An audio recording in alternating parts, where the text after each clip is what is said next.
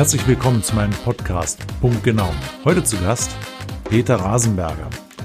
Bevor wir nun in das Gespräch einsteigen, werfen wir erstmal einen Blick auf unser heutiges Thema.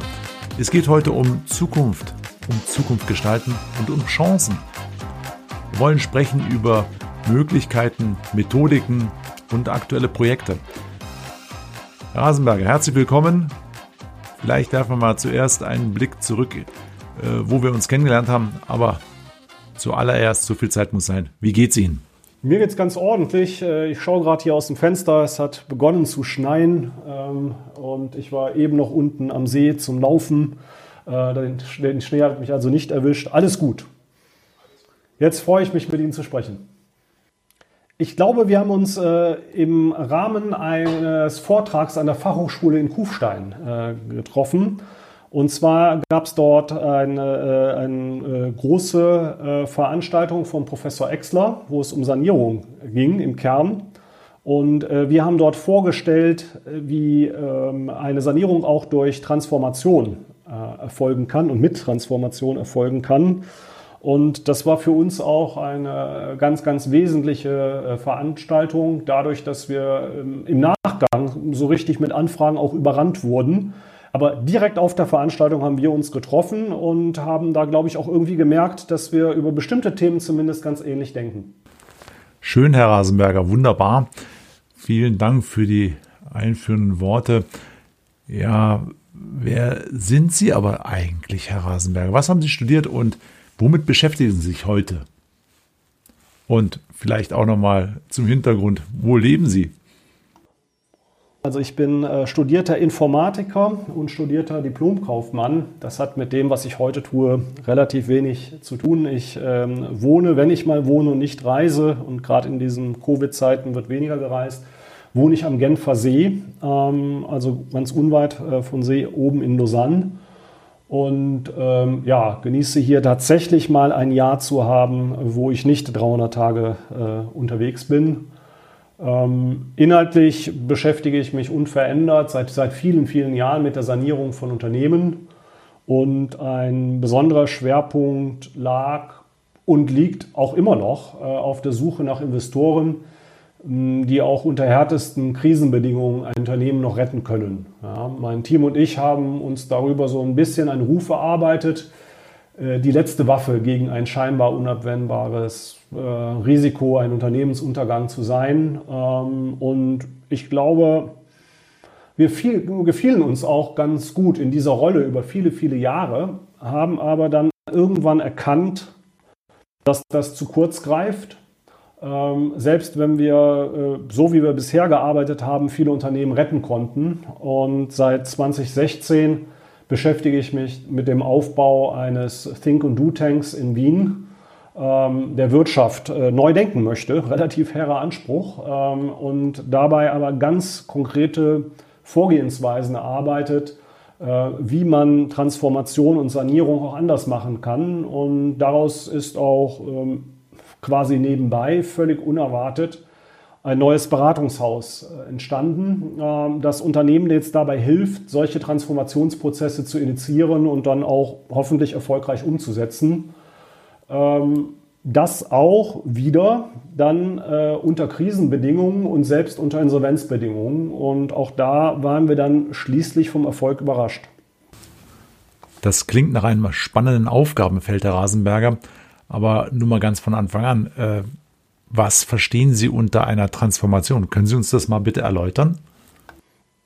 Ja, also unter einer Transformation versteht man zunächst mal den Prozess der Veränderung, ne, von einem aktuellen Ist-Zustand zum angestrebten Ziel.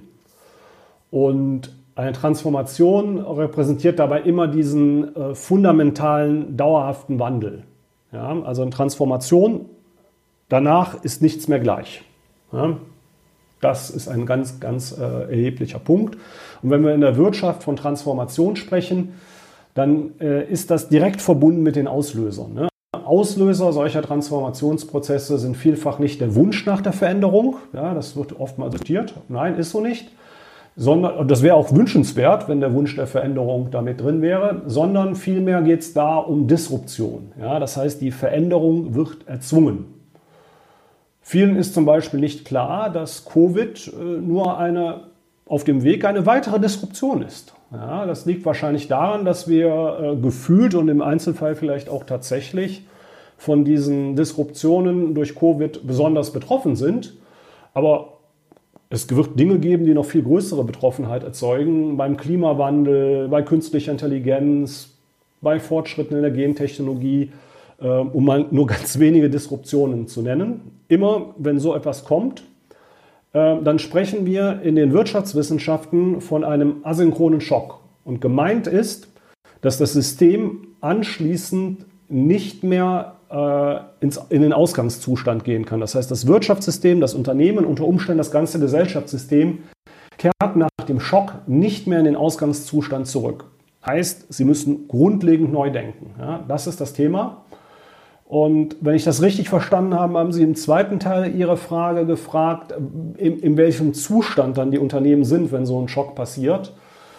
Und da haben wir eine ganz bewusste Entscheidung gefällt. Wir glauben nämlich, dass wir genau dann besonders wirksam sind, wenn wir zeigen können, dass es auch in sehr angespannten, wirtschaftlich extrem schwierigen Situationen geht. Ja, das heißt, wir haben gesagt, wenn wir zeigen können, dass wir es auch unter ultrarot brennenden Insolvenzen können in einem Unternehmen, dann glaubt uns auch jeder, dass wir es in Friedenszeiten können. Ja, wir haben in den letzten Jahren das gesamte Spektrum abgearbeitet von Unternehmen, die gut aufgestellt sind und Chancen für die Zukunft noch ein bisschen evaluieren möchten, bis hin zu Gesellschaften, die in einer bereits eröffneten Regelinsolvenz zu uns kamen und vielleicht sogar schon massearm waren. Also wo alles vorbei war nach allen Regeln der Kunst und äh, wo auch alles Geld aufgebraucht haben und äh, aufgebraucht war und die gesagt haben, und nun könnt ihr immer noch was machen. Und auch da konnten wir zeigen, dieser Methodenkasten kann, muss nicht, aber kann funktionieren. Da schließt sich ja dann gleich die nächste Frage an, Herr Rasenberger. Wenn ich also weiß, was eine Transformation ist, hat eins, in welchem Zustand kommen Unternehmer zu Ihnen, um zu transformieren? Oder andersrum gefragt, was braucht man, um mit Ihnen auf die Reise zu gehen? Also zu Politikern wurde mal gesagt, es ist wichtiger, Mut zu haben als Sachverstand. Weil Sachverstand kann ich kaufen. Mut nicht. Und bei Transformation kommt es schon darauf an, genau zu erkennen, dass die Zeit des Handelns gekommen ist und dann nicht nur darüber zu diskutieren, sondern zu handeln. Und damit sind Sie genau an dem Punkt, auch bei Covid, äh, die Erschöpfung, die ich auch hier und da sehen kann und auch an mir selbst spüre, die können wir uns natürlich im Kern überhaupt nicht leisten sondern jetzt ist genau die Zeit, ja, jetzt wird genau Erfolg gemacht und jetzt muss man aufbrechen, jeden Tag neu, jeden Tag die Dinge in Frage stellen und überlegen, was bedeutet das für mich? Und zwar nicht nur in Risiken, sondern in Chancen. Ja. Äh, was man klar erkennen muss und betriebswirtschaftlich uns äh, noch ganz gewaltig äh, beschäftigen wird über die nächsten Jahrzehnte, dass etwas ganz Grundlegendes passiert, nämlich ist, die, unsere heutige Betriebswirtschaftslehre, die ja zum Teilen aus, äh, ja, zum Beispiel aus militärischer Planung kommt. Ne? Da muss man überlegen, wo kam das denn her? Äh, wie wir ähm, Unternehmenspläne machen, wie wir Budgetpläne machen, wie wir all diese ganzen Geschichten machen. Die gingen davon aus, dass wir ähm, alternative Handlungsmöglichkeiten haben, Varianten haben und da Wahrscheinlichkeiten dran machen können. Also in der klassischen Ökonomie ist Wahrscheinlichkeitsrechnung eine wichtige Sache ja, oder eine Szenariobetrachtung eine wichtige Sache. Das Dumme ist, dass wir gegenwärtig nicht mehr von Sicherheiten sprechen können oder Unsicherheiten, sondern von Ungewissheiten. Das können Sie an Covid festmachen. Es ist vollkommen unklar, ja, wie sich der, der Virus über die nächsten Monate verändern wird und ob irgendetwas von den Impfungen davon funktionieren wird. Es ist vollkommen unklar, ob das noch drei Monate, ein Jahr oder fünf Jahre so weitergeht. Und es gibt keinen Wissenschaftler auf diesem Planeten, der einem das sagen kann. Und sich trans, äh, auf Transformation einzustellen, heißt erstmal zwingend damit umzugehen. Also nicht nur mit Unsicherheiten umzugehen, das haben Ökonomen, äh, Unternehmensführer, Politiker über Jahrzehnte gelernt, sondern ganz konkret mit Ungewissheit, mit einer Nichtplanbarkeit umzugehen und unter den Rahmenbedingungen einer Nichtplanbarkeit erfolgreiche ähm, äh, Ergebnisse zeigen und gute Ergebnisse zeigen zu können. Zu Deutsch, die die gerne besonders gut planen, äh, klassisch, und die gerne besonders gute und besonders sichere Antworten haben wollen, äh, die werden am Thema Transformation mit hoher Wahrscheinlichkeit leider scheitern. Das klingt nach einem sehr, sehr abwechslungsreichen Job, aber jetzt mal ein bisschen hinter Ihre Kulissen geschaut. Mit was für aktuellen Themen beschäftigen Sie sich?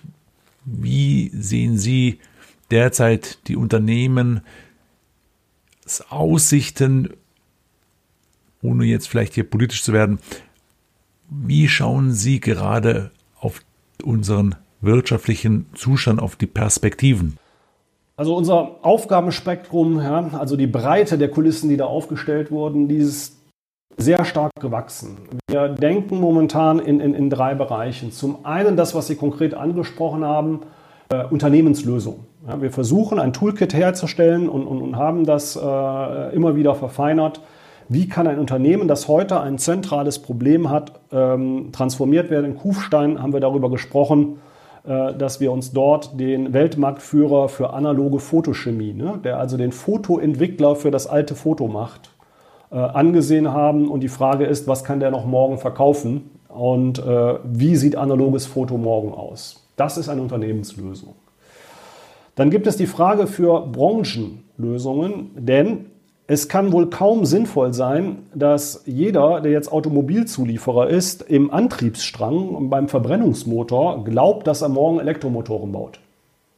Ja, also eine ganz zentrale Frage ist, ob wir das nicht als Gesamtbranche denken müssen und wer die richtigen Spieler sind. Und sowas diskutieren wir durchaus mit der Politik, mit Gewerkschaften, aber auch mit der Automobilindustrie wie man sich dafür aufstellen muss, wenn es eine Lösung geben muss, die industriellen Kerne zu sichern, wie es zum Beispiel beim äh, Metallguss gibt. Ja? Ähm, und äh, wir werden auch morgen noch Metallguss in Deutschland brauchen, und zwar ganz viel, aber möglicherweise nicht mehr in Automobilen. Ja? Und dort sind die Fragen andere.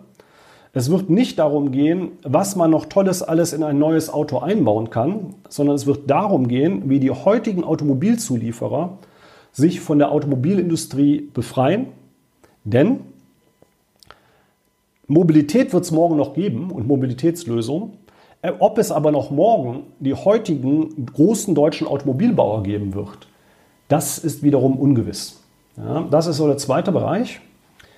Und der dritte, an dem arbeiten wir seit einem halben Jahr, auf uns ist die Politik zugekommen und hat gesagt, naja, vom Prinzip müsste man das auch für ganze Regionen oder Landstriche, ja, für einen Landkreis denken können.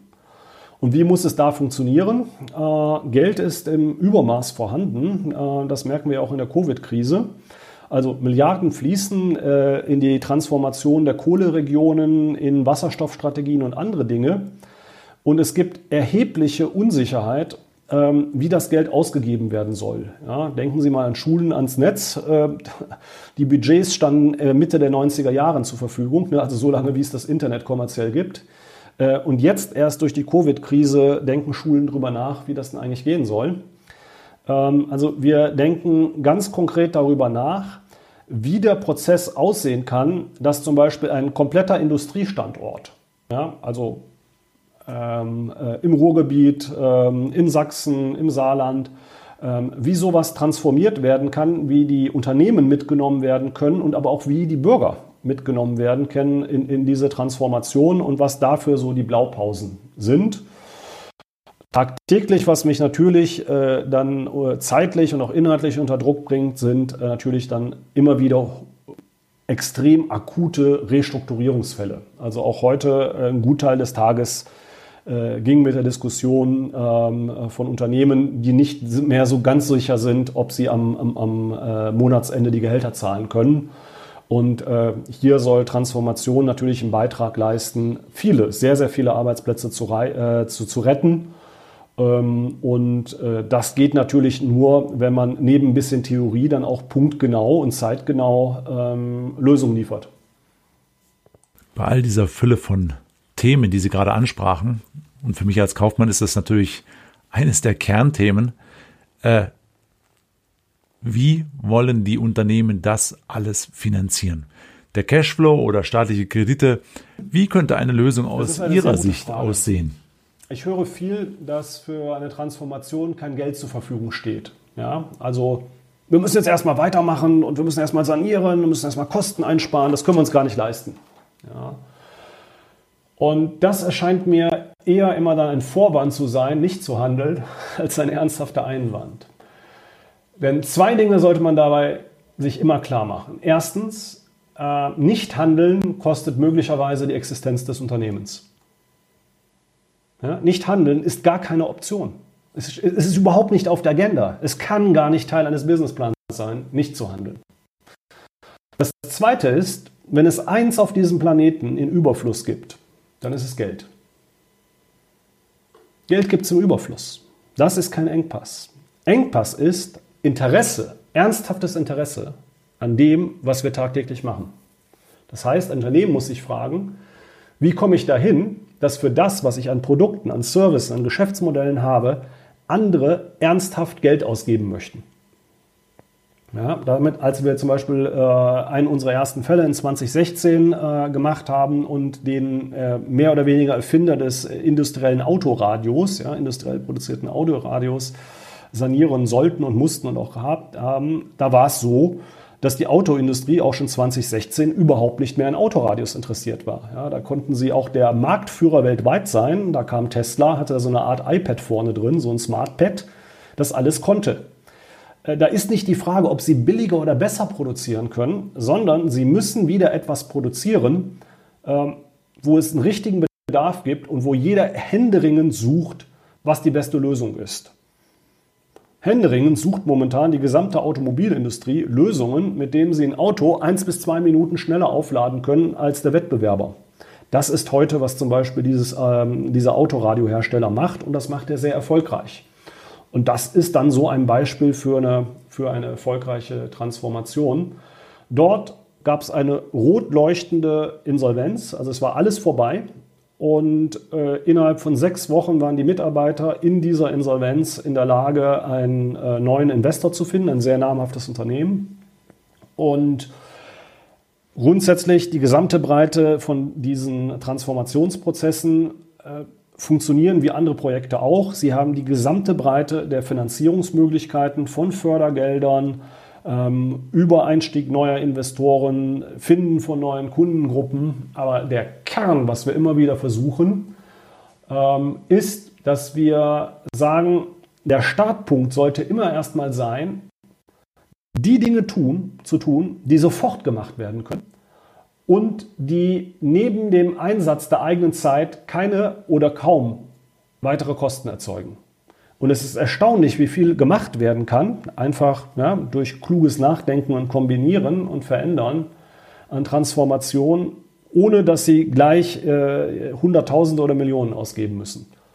Klar, wenn Sie einen Industriekern in einer Region verändern wollen, das kostet Geld, das kostet zweifelsfalle auch viel Geld und Sie werden die gesamte Breite der Projektfinanzierungsansätze brauchen. Aber auch dafür ähm, ist es so, dass die Gelder, die es in der EU gibt oder auch weltweit dafür gibt, gar nicht erst abgerufen werden können. Es fehlt nicht an Geld, es fehlt an nachhaltigen, guten und umsetzbaren Ideen. Herr Rasenberger, wenn ich das alles so höre, schließt sich eine letzte Frage an. Was braucht es konkret an Unternehmereigenschaft, um sich zu wappnen für das, was auf uns zukommt, um in 2030 gut zu landen und dann auch zurückzubringen und sagen, gut, dass wir damals die Entscheidung getroffen haben. Da bitte ich Sie einfach nochmal um ein Fazit, um eine Zusammenfassung dessen, worauf wir jetzt in Zukunft mehr achten sollten, als vielleicht in der Vergangenheit, wie es wir getan haben.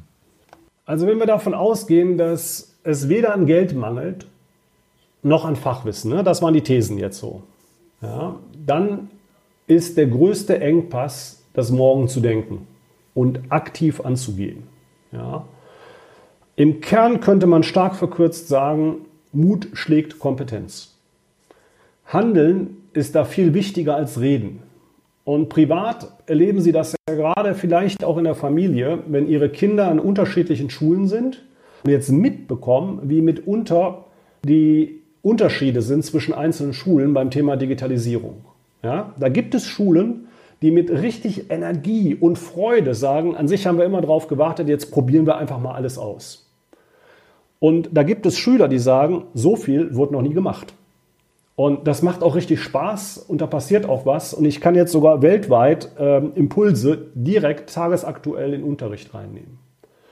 Und auch in den letzten Tagen sind mir wieder Leute äh, aus, der, aus der gleichen Berufsgruppe begegnet, die gesagt haben, ja, wir müssen jetzt erstmal schauen.